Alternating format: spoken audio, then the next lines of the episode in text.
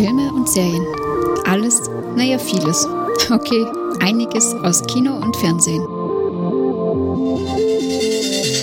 Hallo und herzlich willkommen bei einer weiteren Ausgabe der Monowelle. Heute geht es wieder um das Thema Filme. Hallo, liebe Stefanie. Hallo, liebe Zuhörer. Wir haben uns Pacific Rim Uprising angeschaut. In dem Film ist quasi, also dem Titel ist keine Zahl versteckt, aber wir können sie insofern auflösen. Es ist der zweite Teil des Films. Und wir haben uns kurz davor auch noch den ersten Teil des Films angeschaut. Das heißt, wir haben ihn damals nicht gesehen. Irgendwie ist mit der und gegangen, beziehungsweise war ich da nicht wirklich besonders interessiert dran. Du bist jetzt sowieso nie so der große Treiber, was Filme betrifft, muss man dazu sagen. Ne? Ja, ist richtig. Dementsprechend haben wir jetzt quasi das Double Feature gemacht und uns den ersten zu Hause angesehen und dann den zweiten im Kino. Und ja, über das wollen wir heute sprechen. Wir werden über beide Teile sprechen. Das heißt, wer den ersten noch nicht gesehen hat, da werden wir insofern sehr stark spoilern, weil wir den natürlich als gegeben voraussetzen müssen, weil wir dann auch über den zweiten sprechen und die beiden mehr oder minder unmittelbar aufeinander aufbauen. Ich beginne mal gleich mit der Handlung für den ersten Teil, damit du nicht da alles in die Richtung machen musst. Und da geht es im Endeffekt darum, dass die Erde bedroht wird von irgendwelchen interdimensionalen Wesen, die werden Kaiju genannt. Das sind so große Tierwesen, die irgendwie größtenteils aus dem Wasser kommen, irgendwelche großen, riesenhaften Ungeheuer. Und die Menschheit wehrt sich dagegen mit den Jägern. Äh, die heißen auch auf Englisch so, also auch da ist es das deutsche Wort Jäger. Kaiju kommt aus dem chinesisch-japanischen, irgendwas asiatischen. Weißt du das noch genau? Nein, keine Ahnung. Ich hätte jetzt auch nur asiatisch gesagt das wird halt am Anfang des Films auch gleich erklärt und klar gemacht, dass diese beiden Sprachen da absichtlich in jeder internationalen Version drinnen sind, weil das erste, was man in einem Film sieht, ist die Erklärung für das Wort Kaiju und da steht dann auch irgendwie daneben, was für eine Sprache das ist. Und für das Wort Jäger, das dann irgendwie auch gleich daneben steht, quasi Deutsch oder German halt, was ich recht lustig finde, weil auf Englisch heißt das dann die ganze Zeit Jäger, klingt irgendwie komisch und irgendwie sehr hochtrabend für uns in unserer Sprache. Es ist in dem Fall natürlich wesentlich verständlicher. Ja, also wie gesagt, Kaiju gegen Jäger, im Endeffekt, es werden immer mehr dieser Kaiju und die Jäger, die Antwort der Menschen äh, kommt immer mehr in Bedrängnis. Jäger sind grundsätzlich große Maschinen, die von zwei Piloten gesteuert werden. Die sitzen in diesen Maschinen auch drinnen. Und ja, im Endeffekt so, die, diese, diese Jäger sehen ziemlich so aus, ich sage jetzt mal ganz platt wie Transformers. Nur, dass da halt keine intelligente Alienrasse drinnen sitzt, quasi als Gehirn, sondern zwei Menschen, die die mehr oder minder im Tandem äh, steuern. Es werden immer mehr Kaiju und die Situation wirkt immer auswegsloser. Die Menschheit hat eine andere Idee. Da diese Dinge vor allem aus dem Wasser kommen, wollen sie eine große Mauer rund um alle Gewässer bauen, um den Krieg so nicht zu verlieren. Also steht schon sehr schlecht um die Menschheit. Und diese große Mauer ist dann eben der Pacific Rim. Das ist offensichtlich auch das, was namensgebend für diesen Titel war, also für diesen Film war, was ich ein bisschen komisch finde, weil eigentlich geht es um diesen Rim immer nur in beiden Filmen sehr, sehr, sehr wenig, aber auf das kommen wir dann nachher noch. Uh, ja, viel mehr will ich über den ersten jetzt nicht irgendwie großartig erzählen eigentlich, um auch da jetzt vielleicht nicht gleich allzu viel zu spoilern. Es geht halt vor allem dann darum, dass man in einer sehr auswegslosen Situation, in einer sehr kleinen Heer mit der Unterstützung von zwei Wissenschaftlern, die jetzt auch für den Teil noch spannend sind, diese Kaiju halt zurücktreiben kann, mehr oder minder. Schlüsselfunktion dieser ganzen Geschichte ist, dass man draufkommt, dass es da so ein interdimensionales äh, Tor gibt quasi, wo diese Dinger durchkommen und sie eine übergeordnete, noch intelligentere Rasse quasi als ihre Soldaten ausschickt. Und am Ende mehr oder minder schaffen wir es, dieses Tor zu schließen mit militärischen Einsatz und vereinter Kraft, ohne da jetzt eben zu viel zu spoilern quasi. Habe ich zum ersten noch was vergessen, vor allem was, was für den zweiten wichtig ist? Ähm, was aus meiner Sicht wichtig ist und auch für den zweiten ist, dass diese ähm, Leute, die die ähm, Jäger steuern, über neuronale Verbindungen das Ganze machen, ja. Also das ist aus meiner Sicht wichtig, aber ansonsten denke ich mal, kann man das so stehen lassen. Ja, stimmt. Wie nennen Sie das? Ähm, es heißt, es ist schon eine neuronale Verbindung und das, was du meinst, ist die Verbindung dieser zweier Personen, der Drift. Die müssen gemeinsam kompatibel sein und das bezeichnen sie sozusagen dann als Drift, dass sie möglichst ähm, gut harmonieren, um diesen Jäger steuern zu können. Ach so, stimmt. Das heißt genau, die, die, die, die, die Piloten und die Jäger verbinden sich über irgendeine neuronale Verbindung, stimmt. Aber die beiden Personen, die diesen einen Soldaten zu zweit steuern, äh, müssen auch kompatibel zueinander sein und das war dann der Drift, ne? Ja, genau. Im Endeffekt, dass sie gut harmonieren, ja. Mhm. Das heißt, wir sehen schon sehr, sehr viel technisches Vokabular. Wir werden uns möglichst versuchen, das Ganze irgendwie zu ersparen zugegeben, ja, es ist, es ist auch nicht wirklich wesentlich wichtig. Es soll halt nur irgendwie einen stärkeren militärischen Eindruck erzeugen, meiner Meinung nach, oder irgendwie halt ein bisschen fancier wirken. Darum auch irgendwie dann die Bezeichnung für so gewisse Gestalten da drinnen wirklich eine Auswirkung hat das Ganze nicht. Gut, dann darfst du fortsetzen mit der Handlung des zweiten Teils, um den es ja eigentlich gehen soll jetzt vor allem. Ja, im zweiten Teil, der zehn Jahre nach dieser Invasion spielt, ähm, die im Übrigen dann natürlich ja gewonnen wurde, und soweit eigentlich Frieden erscheint, sehen wir, dass es doch noch große Auswirkungen auch zehn Jahre danach noch gibt. Äh, die ganzen Städte sind ja ziemlich zerstört worden durch diese riesenhaften Kaijus und ähm, das sieht man auch ganz gut. Und trotz allem haben wir die Jäger nach wie vor als große militärische Abwehreinheit. Das ist im Endeffekt das System, auf das äh, die Menschheit jetzt setzt. Wird nach wie vor weiterhalten. Zum einen generell als Abwehr und zum anderen auch doch als Vorsichtsmaßnahme, falls sowas wie die Kaiju wieder passiert. Ähm, wir haben in diesem Teil jetzt eine große Industrie, Shan-Industrie, glaube ich, ist auch jetzt egal, wie die heißt, aber die wollen jetzt, jetzt alles weiterentwickeln, dass da nicht immer zwei Menschen drin sitzen müssen also zum einen zwei und zum anderen drin sitzen, was natürlich wichtig ist, sondern äh, über eine Remote-Verbindung ist äh, erschaffen, dass jetzt nur noch ein Pilot zum einen und das auch noch von außen diesen ganzen großen Jäger steuern kann. Diese Weiterentwicklung haben wir soweit, die ist aber natürlich jetzt äh, nicht ganz so vorbehaltlos, denn natürlich können solche Verbindungen ja gehackt werden, so die Befürchtung, die da ausgesprochen wird genau das passiert im Endeffekt auch. Und ähm, ja, da wendet sich ein Mitarbeiter im Endeffekt dagegen und schon steht die Bedrohung der Kaijus wieder vor den Toren. Wie genau möchte ich da jetzt auch nicht spoilern. Ja, ich würde auch sagen, da sollte man jetzt nicht mehr zu weit drauf eingehen. Aber im Endeffekt war es klar, die großen Dinger kommen wieder zurück, wenn auch gleich diesmal ein bisschen von Menschen getriggert und irgendwie der Mensch spielt eine größere Rolle und eine größere Schuld, als er das noch im ersten tat. Und ich glaube, das ist noch ein wichtiger Hinweis. Genau, Gut, kommen wir zur Besetzung des zweiten Teils. Und im ersten Teil muss ich dazu sagen, das, das will ich noch kurz nennen, dass quasi Idris Elder wahrscheinlich die, die größte Rolle war. Den haben wir zum Beispiel letztes Jahr auch im Dunklen Turm gesehen, den sehen wir auch immer wieder in Tor als diesen äh, Torwächter, weiß nicht, wie dieser Riese heißt, der da quasi, der, der schwarze Mann, der an, an äh, dem Bifrost steht und quasi in die anderen Welten blicken kann. Völlig egal. Jedenfalls im ersten Teil war Idris Elder der Chef quasi dieser großen Truppe der ist jetzt nicht mehr da. Dafür haben wir seinen jungen Sohn, der wird gespielt von John Boyega. Den kennen wir vor allem aus Star Wars. Da spielt er den äh, ja, schwarzen Sturmtruppler, der übergelaufen ist. Ich weiß jetzt auch da den Namen, ich bin fürchterlich schlecht mit Namen. Aber es ist eben der schwarze Sturmtruppler, der zur Rebellion übergelaufen ist. Ansonsten jetzt besetzungstechnisch, ja, nicht die, die großen Namen dabei, würde ich mal sagen. John Boyega wird vor allem flankiert von einer jungen kleinen Rebellin, die wir ja schon hatten ähm, die vielleicht noch insofern interessant, keine größere Rolle bisher, das ist eine Neubesetzung, da war ich sehr kritisch. Die Regie übernimmt diesmal Stephen S. D. Knight, der war bisher als Regisseur für nicht allzu viel irgendwie großartig und Anführungsstrichen gut oder im Einsatz. Der hat eine Fernseh-, also eine Folge von Daredevil gemacht, eine von Dollhouse und zwei Folgen in Smallville, äh, also nicht wirklich so die, die große Erfahrung als Regisseur.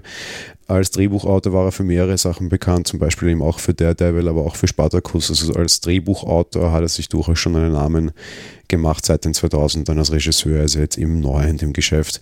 Generell sehr viele Neubesetzungen in dem Film. Den ersten Teil hat noch Guillermo del Toro gemacht, ein sehr bekannter Regisseur. Jetzt im zweiten Teil eben alles auf äh, ja, kleinere kleinere Charaktere, sage ich jetzt mal, beziehungsweise Boyega ist halt doch ein großer Name, aber auch nur wegen Star Wars, da kann man jetzt auch nicht sagen, dass es der großgefestigte und ewig altgediente Schauspieler wäre. Beginnen wir wieder mal mit dem einfachsten und ich glaube, wir werden in Zukunft dabei bleiben, technische Umsetzung. Eins vorweggeschickt, der Film hat 150 Millionen US-Dollar gekostet. Es ist ein riesen Animationsfeuerwerk, die auch entsprechend Kohle kosten. Sieht man das? Also ich finde schon, also generell diese ganze Animation, sowohl der Jäger als auch deren Waffensysteme oder auch die Kaiju, die wir da haben, die sind schon echt nicht ohne. Also ich persönlich finde das sehr gut gemacht, ja. Also was jetzt rein mal nur die technische Geschichte betrifft und ich werde dann nachher irgendwie im großen Fazit, weil ich keine genaue Zuordnung finde, äh, darauf eingehen, muss ich auch sagen, ich finde ihn sehr gut und ich fand den ersten schon sehr gut und sehr beeindruckend und ich fand den zweiten einfach nochmal, weil ein paar Jahre vergangen sind, auch nochmal beeindruckend und nochmal ein Stückchen besser und technisch machen sie es echt sehr gut und echt sehr in Ordnung. Ähm, der Film ist in 3D, auch 3D zahlt sich irre aus. Er hat sehr viele Szenen, die absichtlich auf das abgezielt sind, aber nicht wirklich zu stark nerven. Der erste war sehr dunkel, der zweite ist es nicht. Der spielt sehr viel am Tag, sehr viel mitten in großen Städten, da gibt es viel Bum Bum Bang Bang und schön laut.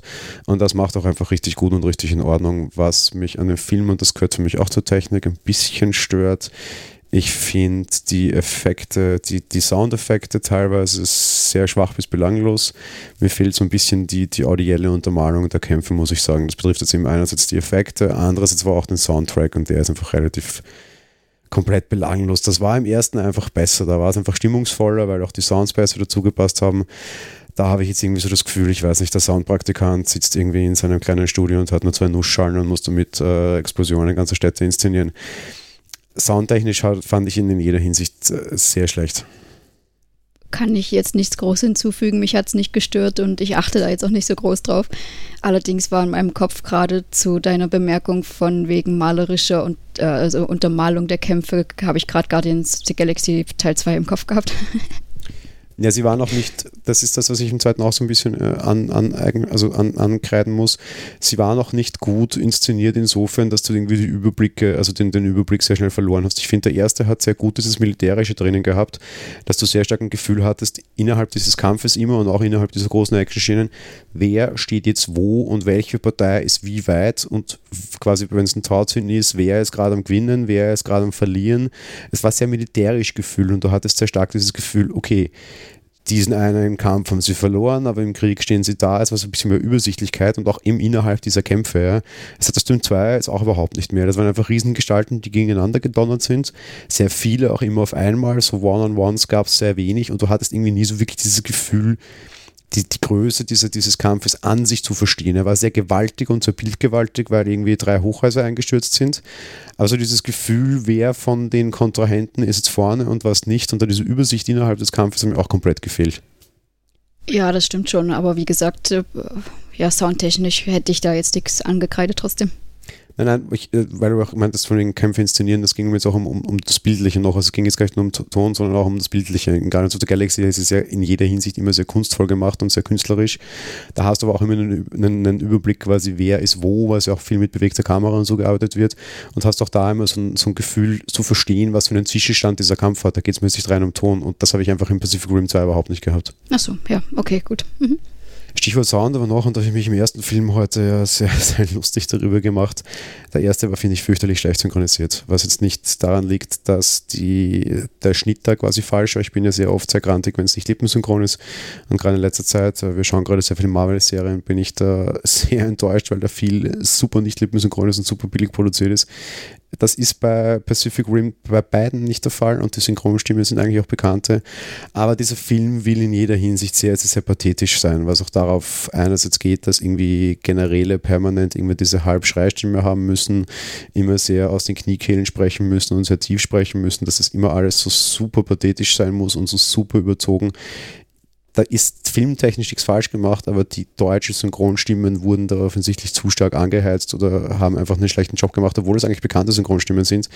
Aber ich finde das einfach fürchterlich überzogen und das beginnt schon in der Stimme und auch in der, in der soundtechnischen Umsetzung, wenn die dann immer alle so böse reden, um zu zeigen, wie nah das Ende des Kriegs ist, kriege ich einfach wirklich die, die Krätze, weil so redet keiner den ganzen Tag. Ja. Weißt, wenn er gerade seine große Motivationsansprache hält, meinetwegen, aber da glaubst du wirklich, der hat die ganze Zeit immer nur Whisky und Zigaretten und ja, ja, wir sind die Bösen hier.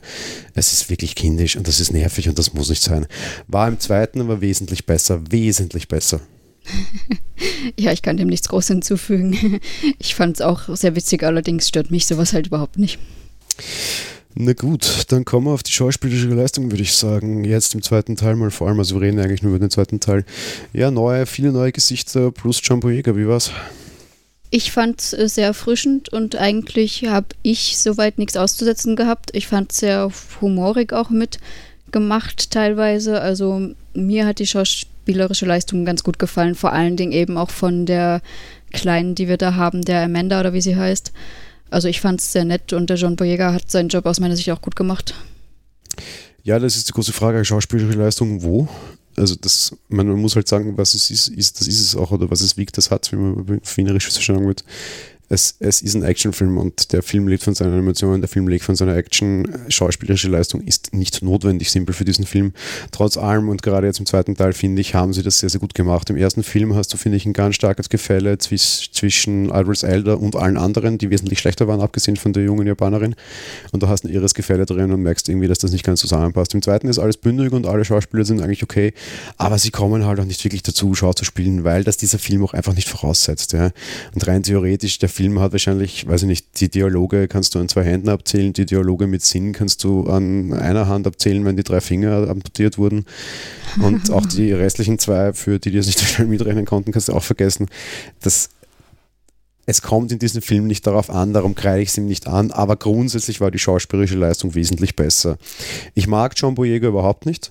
Ich fand ihn in dem Film überraschend interessant er ist ja eben der Sohn von diesem General, der im ersten Teil halt sehr stark war und eben quasi der Sohn von Aldous Elder und muss in sehr große Fußstapfen treten. Auch diese Handlung macht der Film auf. Das war völlig unnötig, aber es ist ganz nett. Er ist dazwischen durchaus auch lustig. Das war der erste, finde ich, überhaupt nicht irgendwie dieses, diese, dieser Versuch, den, den steifen deutschen Wissenschaftler gegen den crazy amerikanischen Wissenschaftler und da nur irgendwie Klischees reiten mit zu wenig.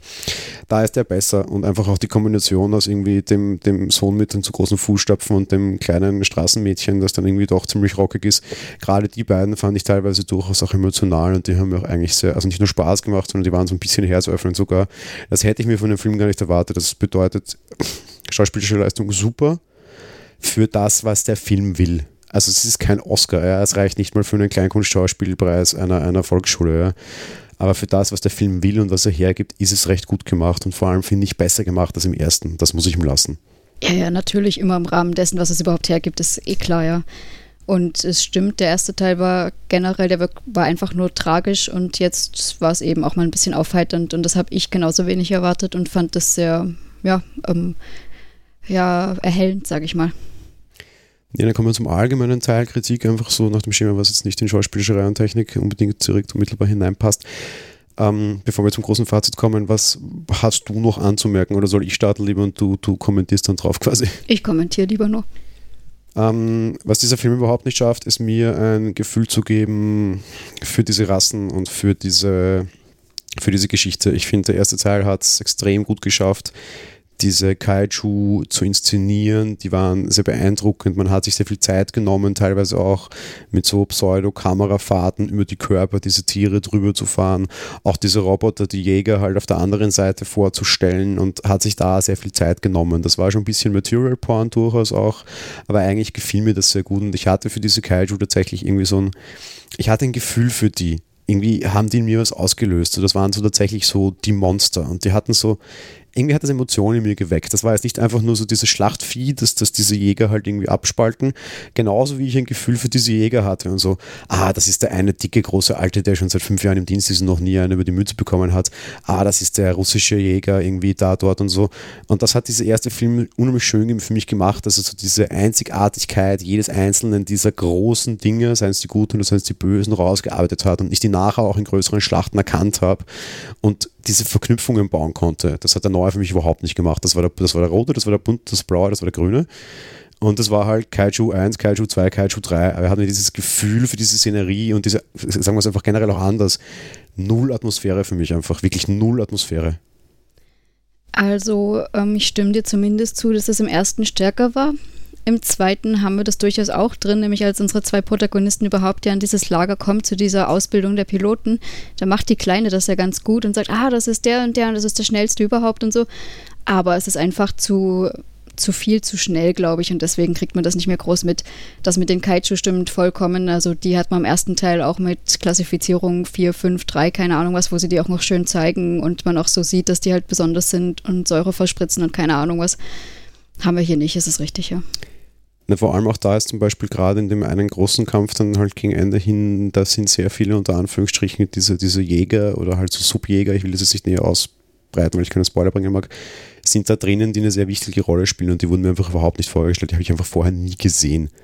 Und das nervt mich einfach. Und das, das, also mir fehlt natürlich einfach Atmosphäre und Identifikation quasi mit den Figuren oder halt mit den Robotern unter Anführungsstrichen. Weil das ist blöd klingt und mir fehlt einfach was an Atmosphäre. Ja, mir hat generell so ein bisschen Atmosphäre gefehlt, beziehungsweise ähm, ich konnte bei dem ersten Film auch mehr, ähm, ja, mehr Logik für aufbringen, beziehungsweise dass ich diesen Kampf da hatte. Das konnte ich alles verstehen. Ich habe den zweiten Film, äh, ehrlich gesagt, die Motivation nicht so ganz auch verstanden. Ja, es war so, das, ja, kommen wir im, im, im, im, Fazit dann noch okay, näher dazu passt. drüber, weil das, ich jetzt sage, ich schon sehr das Fazit des ganzen Films. Was mich auch noch irre gestört hat, im ersten sehr massiv, im zweiten war es nicht viel besser und ich habe es im Vorher schon durchklingen lassen, dieser Film punktet fürcht, also punktet, dieser Film hat extrem viel Pathetik drinnen, diese, diese militärpathetischen Geschichten, die ich einfach immer zum Kotzen finde.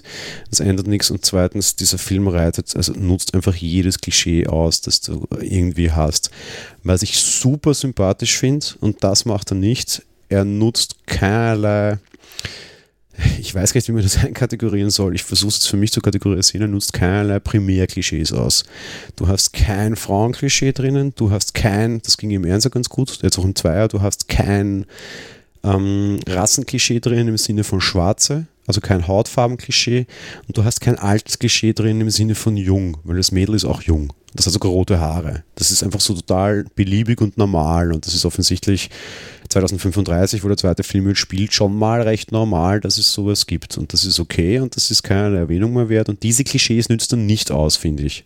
Ja, dem stimme ich vollkommen zu, also da hätte ich gar nichts davon bemerkt, ja was sie aber super ausnutzen und darauf versuchen, auch Witze zu machen und die finde ich einfach zu jeder Zeit völlig fehl am Platz, sind, sagen wir mal, Bevölkerungsklischees oder Herkunftsklischees. Und das aber so richtig auf fürchterlich ganzer Linie. Du hast die Ruski, ja, die natürlich genauso sprechen müssen. Das habe ich erst neulich in irgendeinem anderen Film kritisiert, was ich so fürchterlich peinlich fand. Was war denn das? Ein, um, in, das war Red Sparrow. Red Sparrow, genau die Uruski. Ja, die Uruski sind alle groß, zerlegt, blond und gerade, dass die Damen nicht auch einen Bartwuchs haben, die müssen genauso reden, die sind fürchterlich zerlegt. Und dann braucht man auch einen Teil, das irgendwie beschafft werden muss. Und das heißt, ah ja, machen die Ruski, weil die kriegen überall alles irgendwie besorgt. Wo ich während dem Schauen noch zu dir gewitzelt habe und gesagt habe, um Gottes Willen, es fehlt noch gleich, jetzt machen das die Polski, weil die kriegen überall alles geklaut. Ja. Es ist so fürchterlich ekelig. Ja. Es war im Einser jetzt. Ja das war so total blöd und du hast so viele solche Sachen drin und im Zweier war es jetzt nicht viel besser. Du hast halt weniger von den ganzen Tränen, aber es war jetzt nicht viel besser. Und ehrlich gesagt sind das so Sachen, also dieses, dieses permanente Rasse-Klischee ausnutzen, was ich auch überhaupt nicht will. Was dich jetzt eigentlich sogar richtig stören muss, was, was halt auch so super drin ist, du hast halt so den typisch genauen deutschen Mathematiker, der rettet nur die Welt, weil er Deutscher ist, weil jeder Mathematiker hätte das nicht geschafft, es muss ein deutscher Mathematiker sein, weil für den ist die einzige Wahrheit die Zahlen und alles andere zählt nicht und deshalb ist er der Beste seiner Art, weil er Deutscher ist. Alter, ehrlich jetzt, ja, das, bitte, kann ich da ernst sein, das sind so Sachen da, also äh, da bin ich immer kurz vorm Ausflippen oder vorm Aufstehen und einfach so Hut hinschmeißen und sagen, Leute, es ist sich jetzt echt nicht besser geguckt. Ja. Es ist völlig irrelevant für den Film, ob der Deutsch ist oder nicht, aber sie müssen einfach so richtig jedes dieser Rassenklischees einbauen. Vielleicht glauben sie auch, die Leute wollen das. Du merkst bei diesem Film schon an, dass dieses ganze große Roboter, Kaiju, sonst das Ding, so ein asiatisches Ding auch sehr stark ist oder was japanisches ist. Und dieser Film dort natürlich auch sehr erfolgreich ist und sie deshalb natürlich auch asiatische Schauspieler einbauen. Das machen viele andere Filme jetzt auch, Stichwort Star Wars zum Beispiel. Aber halt auch sehr stark eben deshalb auch Wörter, diese Sprachen zu verwenden. Sowas finde ich ja noch okay und das ist ja gut. Aber ich glaube nicht, dass du mehr Deutsche ins Kino kriegst, weil du jetzt sagen kannst, ach übrigens, der Mathematiker ist Deutscher und deswegen kann er die Welt retten. Ey, Nein, also das, das, das, ist einfach immer eine Portion zu viel und das war es im ersten schon und im zweiten nicht so viel besser. Naja, zum Thema Aufregen, also das sind Sachen, die sind einfach sinnlos, sich drüber aufzuregen. Das, ja, da gewöhnt man sich dran, das ist halt so. Zum anderen denke ich, dass damit tatsächlich einfach versucht wird, für den Zuschauer klarzumachen, was es für eine Nationalität ist. Äh, ich meine, bei manchen, ohne das jetzt böse zu meinen, äh, kann man es ja durchaus auch ansehen, teilweise. Also, ja, sicherlich nicht so genau, aber gerade bei Europäern, wo du halt doch viele Staaten hast, da habe ich immer das Gefühl, da versuchen sie es halt über solche Sachen, über solche Klischees zu machen. Und wie heißt ein deutscher Mathematiker, um das Klischee-Thema jetzt abzuschließen? Dr. Hermann Gottlieb. Ah ja, ja. stimmt, Gottlieb. Also. Ich denke, alter Kinder, No way. Ja, ich finde es wirklich nicht notwendig. Bevor wir zum Fazit kommen, möchte ich auf noch was ganz anderes allerdings kommen. Und das ist ein Thema, das wir wieder mal aufgreifen. Und in dem Fall finde ich es sehr interessant, nämlich das Thema Altersfreigabe. Schätz mal, du weißt es nicht, was für ein alter Film, äh, ups, ab, anders, sagen wir es anders, nicht schätzen, sondern ab wann würdest du diesen Film freigeben, also altersmäßig? Oh je, da werde ich jetzt aufpassen müssen, was da irgendwie an Gewalt passiert ist. Ich hätte jetzt mal ab 16 getippt er ist sehr brutal, er ist sehr gewaltvoll, aber er ist meiner Meinung nach total nicht wirklich wesentlich brutal und nicht wirklich wesentlich gewaltvoll. Und dem passt auch die Altersfreigabe. Über eine freigegeben ab 12. Und in dem Fall muss ich mich total dem anschließen, weil ich weiß, dass es ein bisschen auch polarisiert wird im Vorfeld. Finde ich total in Ordnung, weil die FSK sagt als Begründung, der Zuschauer, auch der junge Zuschauer, erkennt, dass das alles nur Science Fiction, äh, irgendwie Märchen, Fantasiegewalt ist, weil im Endeffekt kämpft er das riesengroße stockhaushohe Viech gegen das riesengroße stockhaushohe Roboter. Da geht es ziemlich stark zur Sache, es geht aber nie zwischen Menschen zur Sache. Und innerhalb dieses Kontexts ist völlig klar, dass das alles nur frei erfunden ist und trägt irgendwie jetzt nicht zu Gewalthandlungen an. Ich kann mich dem anschließen, finde ich gerade in dem Film auch sehr okay. Während der erste noch so ein bisschen auch Gewalt zwischen Menschen hatte, die du vielleicht nicht so ganz aus dem, aus dem Kontext Kontext ziehen kannst und einem Zwölfjährigen vielleicht irgendwie der Gedanke bleiben könnte, ach, einen Stock nehmen und jemand anderen mit auf den Kopf schlagen ist cool, weil damit kann man sich beweisen. Schwierige Aussage, im zweiten hast du das gar nicht. Da kämpft einfach große Maschine gegen großes Viech, das ist schon durchaus brutal, du siehst aber auch keine großartigen Eingeweide, Blut, sonst irgendwas, war im eins auch noch anders. Finde ich gut, dass sie den Schritt so ein bisschen zurückgegangen sind, ohne dass ich jetzt weiß, wann der erste freigegeben worden ist, kann aber mit der Einschätzung total leben, den kannst du mit einem 13, 14, 15-Jährigen auch schon locker schauen, der ist total okay und guter Actionfilm auch für junge, also für Jugendliche. Ja, stimmt eigentlich, weil selbst wenn da noch ein Pilot drin saß in diesem Jäger, dann, äh, wenn irgendwas passiert ist, dann ist halt äh, der Roboterarm abgefallen, ja. Stimmt. Mhm. Ja, aber der Pilot ist ja auch nie quasi in der Kampfhandlung tatsächlich direkt involviert, weil immer wenn du den quasi in Action siehst, siehst du ihn ja nur in seiner dunklen Kammer innerhalb dieses Dings drinnen und das siehst ja nie Gewalt auf ihn einwirken. Ja, das sage ich ja. Ja, von daher bin ich diesmal recht okay. Ich hätte auch gedacht, dass er höher freigegeben ist. 12 finde ich total in Ordnung. Gut, kommen wir zum Fazit. Du darfst anfangen. Ja, ich tue mir ein bisschen schwer mit dem Film. Also ich fand den jetzt nicht so schlecht, wie er teilweise durchaus bewertet worden ist, was ich so gehört habe. Aber ja, mir fehlt irgendwie tatsächlich, was ich schon angedeutet habe, so diese Motivation. Während ich im ersten Teil halt diese außerirdischen Wesen habe, die ich natürlich als Mensch zurückdrängen möchte, verstehe ich nicht wirklich. Also äh, ich verstehe durchaus den Zweierteil insofern, als dass es dann heißt mit Remote und das kann gehackt werden. Ja, natürlich. Aber wieso benutze ich denn einen Hack, um als Mensch selber mir die Bedrohung der Menschheit wieder reinzuholen? Das verstehe ich nicht. Und das ist was, wo ich mir sage, okay, ähm, irgendwie komisch und aus dem Grund heraus gefällt mir die Geschichte, also die Story im Endeffekt einfach nicht so ganz. Wobei ich grundsätzlich ähm, die Schauspieler ganz gut fand und eben auch dieses Witzige, was wir drin hatten, ganz erheiternd fand. Ähm, ja, und deswegen tue ich mir ein bisschen schwer damit. Es ist ähm, ich kann jetzt nicht sagen, jetzt irgendwie herausragend toll oder muss man schauen, aber ich fand ihn auch nicht schlecht. Naja, so ein bisschen eine Motivation hat man ja sehr wohl drin und die wurde im Einzel schon angedeutet. Die finde ich auch sehr interessant, weil es ein bisschen mehr auf die Menschheit zurückspiegelt, auch wenn es natürlich alles ein bisschen geisteskrank ist, aber das ist ja, glaube ich, auch Sinn und Zweck und ein Geisteskranker durchaus ja auch eine Motivation sein kann, finde ich, und ja, die man schon häufig gesehen hat. Und gerade weil du meintest, im ersten, der hatte eine Motivation, ich habe mal ehrlich eine Motivation oder eine, eine Grundstory, die ich schon drei Milliarden Mal gesehen habe, oder?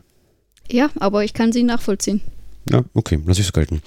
Äh, ja, zweiter Teil für mich eine, eine, völlig belanglose Fortsetzung, die einfach nichts Neues hat. Der erste hat wahrscheinlich auch funktioniert, weil einfach das eine komplett neuartige Sache war, die man gezeigt hat.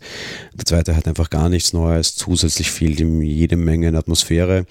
Er macht ein bisschen was wett durch äh, ein bisschen Emotion, das zwischen den Gestalten aufkommt und durch teilweise bessere Schauspieler, wobei mir überraschenderweise Idris Elder sehr abgeht, obwohl ich den eigentlich auch nicht so gerne mag. Aber irgendwie Idris Elder gegen, gegen John Boyega ersetzen war für mich so ein bisschen so vom Regen in die etwas tiefere Traufe. Aber beide haben ihren Job sehr gut gemacht und Idris Elder hat in meiner Meinung nach besser gemacht. Aber das Rundherum ist wesentlich interessanter und wesentlich netter und wesentlich gefühlvoller. Eben innerhalb der Kämpfe fehlt dem Film viel Atmosphäre und damit ist er für mich aber auch deutlich klar schlechter als der erste, weil nun mal 80% des Films Atmosphäre, also Kämpfe sind und da ist er halt einfach schlechter als der erste in seiner Leistung. Ähm, ich will ihn jetzt aber auch nicht so, so, so groß runterbewerten, weil eigentlich geht es um, um, um Popcorn-Kino und das liefert er einfach ab und da ist es okay und da habe ich schon wesentlich schlimmere Sachen gesehen. Es sind 111 Minuten lang Roboter hauen großen Tieren irgendwie in die äh, Körperöffnungen diverseste mit ein bisschen Emotion, mit ein bisschen Witz. Wenn man sich unter der Perspektive anschaut, ist es okay. Es ist kein, kein, kein großer Charakterfilm schon gar nicht. Und er hat jetzt auch so nichts Neues zu bieten. Es ist einfach eine sehr relativ lieblose, sehr stimmungslose Fortsetzung des ersten Teils. Für mich schlechter als der erste Teil. Aber ich habe auch schon wesentlich schlechtere zweite Teile gesehen und die haben es halt nun mal immer schwerer. Kann man schon machen, muss man aber auch nicht. Ja, schlechter als im ersten Teil war mir jetzt für mich sowieso nicht mehr die Frage. Der erste macht da halt in dem Sinne auf allen Ebenen alles besser, gefühlvoll, effektvoll egal. Also, wie gesagt, es ist ein Actionfilm, wie du schon gesagt hast, aber halt wesentlich schlechter.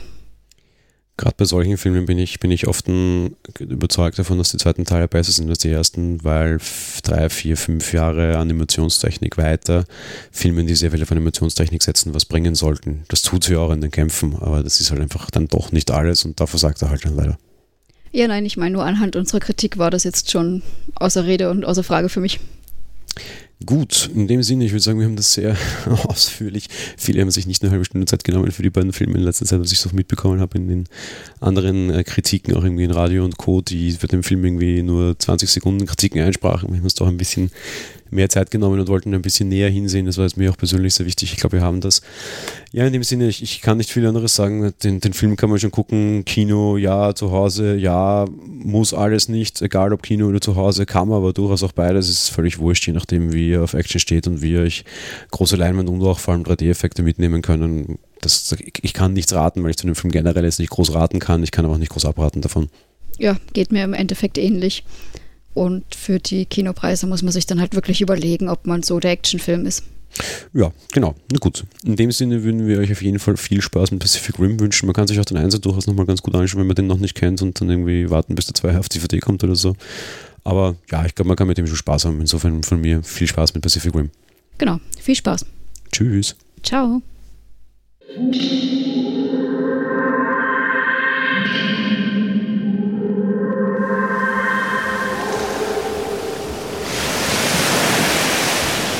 Monowelle ist ein kostenloser und privater Podcast von Jan Gruber. Mehr Informationen dazu findet ihr unter www.monowelle.at. Abonniert den Podcast mit iTunes oder dem Podcatcher eurer Wahl.